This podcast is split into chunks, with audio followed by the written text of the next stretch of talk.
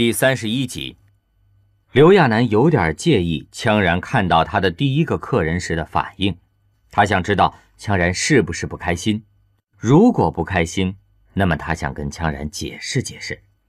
这么想着，刘亚楠小心翼翼地问道：“羌然，你看到我第一个客人时，你有生气吗？”“生气？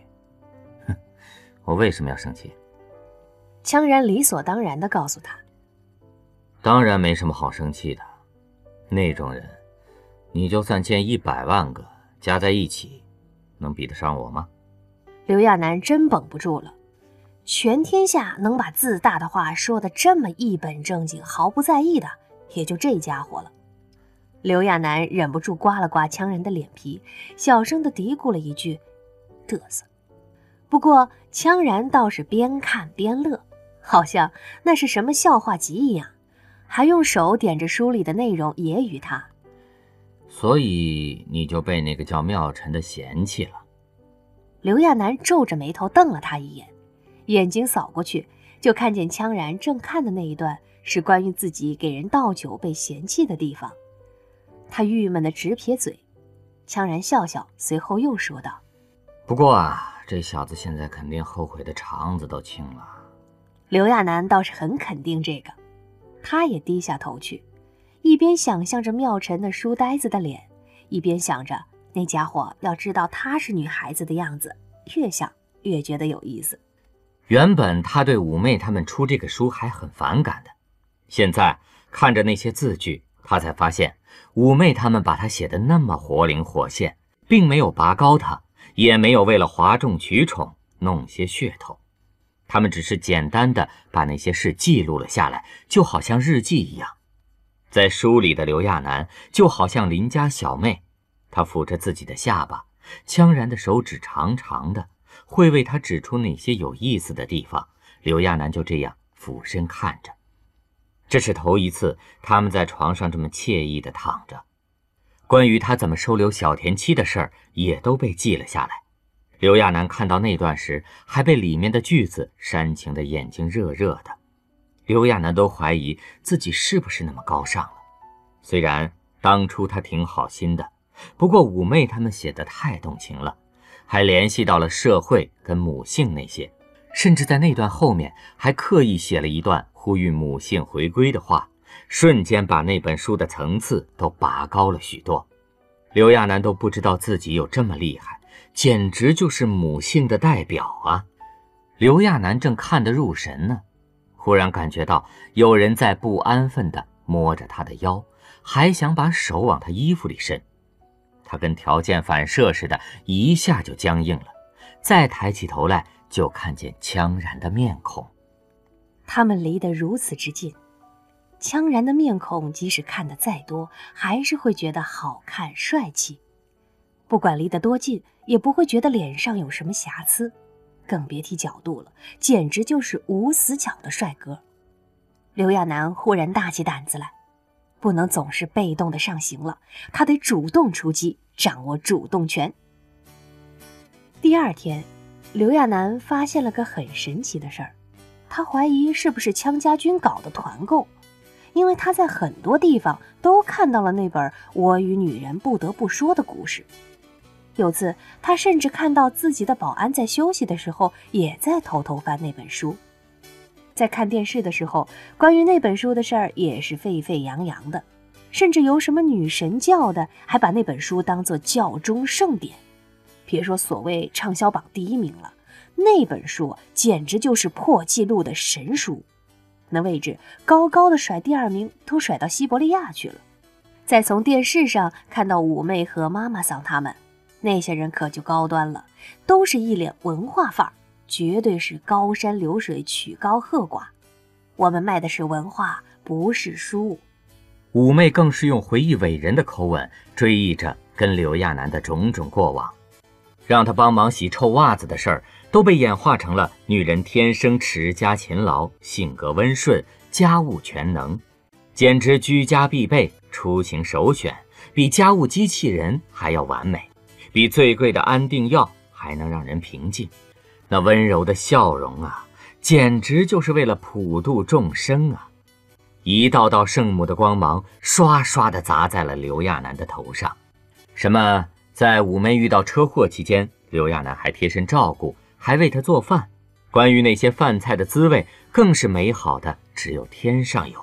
现在回忆起来，都泪流满面，只恨没有拍照留念，哪怕留个盘子也好啊。刘亚楠听得都感动得不得了，心里想：那还是他自己吗？不过，他也被那些话鼓动了，简直觉得自己对这个世界有不可推卸的责任一样。在说完那些话后，那个妈妈桑还趁机打了个广告：某某酒店曾经有女人驻扎在里面帮厨之类的，里面所有的餐具都曾被女人柔软的手温柔地抚摸过。然后大屏幕上还特夸张地给出了一张酒店的特写，刘亚楠瞬间就扛不住了，简直想一口血喷上去。当年要不是因为那倒霉酒店的变态规定，他怎么会因为打包一点剩饭就被弄进局子里关着，然后遇到枪然，侵犯枪然？想起来转了这么一圈，不都是因为那个倒霉酒店而起的吗？合着。连这么个地方，现在都要成圣地了。五妹他们占点自己的便宜，刘亚楠还能接受，可这个地方实在太无耻了。刘亚楠叹了口气，决定以后这种浑水摸鱼的一定要收拾。不过现在他倒是很关注自己的第一笔收入。按说拍卖都过去一天了，也不知道那笔钱能不能快速到账。正在他想着给何许有钱去个电话的时候，倒是何许有钱主动打了过来。在跟他通话的时候，何许有钱正要说话，忽然就顿住了，那表情就跟看到了什么古怪的东西一样。起初，刘亚楠还以为是可视电话信号不好呢，可随后他就发现何许有钱好像一直在看自己的左边。刘亚楠纳闷地看了过去，然后就看见左边只有小田七呀。难道何许有钱在纳闷为什么他会带个孩子在身边？刘亚楠赶紧介绍着：“哦，忘记说了，我身边这个人，别看岁数不大，现在可是我的财务总监。”何许有钱很快恢复原状，笑着从手边拿出一本书来，一边翻一边说：“啊，我想起来了。”这位就是书里写的那位小田七吧？说完，何许有钱还很友好的同小田七打了声招呼。在那之后，何许有钱就说起了正事，只是在说完拍卖的那些事儿后，又推销起他家的各种产品了，从银行到基因会投资公司那些，还有各种优惠，一股脑砸了过来。奈何刘亚楠早有准备，对方说的天花乱坠，他也没怎么心动。条件是好，可是那些钱他还有自己的用处呢。刘亚楠对头发的购买人蛮有兴趣的，花二十二兆这样的天价买一根头发的买家，怎么想也是有钱到恐怖的地步吧？结果在他问出口的时候，何许有钱却很抱歉地回道：“不好意思，夫人，关于客人的信息，因为之前的保密协议，我是不能透露的。不过请夫人放心。”所有的购买者都要经过身份认证，手续都是合法的。刘亚楠见这样，不好再说什么，倒是两人谈了谈其他那些头发的后续。按何须有钱的意思，这种货不能一下放出去，后面他会努力炒作，争取拍出更高的价钱。在这一点上，刘亚楠倒是相信他的。现在何许那边肯定是巴不得给他卖好价，争取与他的合作。他可是放心的很。就是在谈完正事之后，何许有钱忽然同刘亚楠说道：“夫人，在下倒是有一件事想同您商议一下。您长得非常漂亮，唯一美中不足大概就是鼻子有点矮。所以，如果夫人您想进一步完善您的外貌，本公司可以免费为您提供整容技术，绝对是现在最一流的。”刘亚楠听在耳朵里就觉得特别刺耳。其实这种话他不是第一次听到了。最近一段时间，整个世界都在为克隆人的事儿吵得沸沸扬扬的。不管是多么热烈，多么高兴，所有的人说的话都是如何教育、如何改造女人。什么美术、音乐、教育，什么理想中的女人，还有整容那些，还有人把她的五官放在电脑上，让人做各种改变。一些医疗节目甚至专门请了外科手术的医疗团队，对刘亚楠的五官做各种分析，研究整容的各种方案搭配组合。有一些组合跟他放一起，完全就是两个人，但居然还挺受欢迎的，甚至那个医生还为此申请了专利。现在就连这个何许有钱都在琢磨他鼻子太矮的事儿。估计以后真有了克隆人那种东西，只要让这个何许有钱沾上边，必定是二话不说就把克隆人拿去垫鼻子。刘亚楠郁闷地挠了挠自己的头发，所以说，女人保护那些简直就是瞎扯，就跟靠着野狼保护兔子一样。刘亚楠直到吃饭的时候都觉着胸口憋着一口气，他得赚很多很多钱，有钱了。他才可以做自己想做的事儿。跟羌然吃过午饭后，刘亚楠正在下宫休息呢，就见官职神情严肃地找他来了。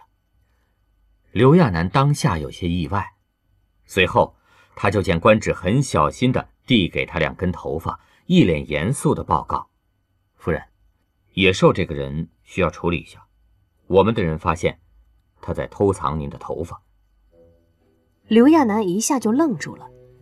他难以置信地低头望了望官职手上的头发，当下想起自己之前挠头发的动作了，估计是那时候不小心掉下了两根。要是之前他就一笑了之了，又不是什么大事儿，两根头发而已。可现在他一点都笑不出来，现在随意一根头发就能卖出那么多钱，任他怎么想也轻松不起来。所以说，他当做亲人一样的野兽。也许是想要偷藏一根去换钱，就跟五妹他们用自己打广告一样。不光是这个问题，现在他身上别说头发了，就连他用过的东西都会被羌家军严密控制。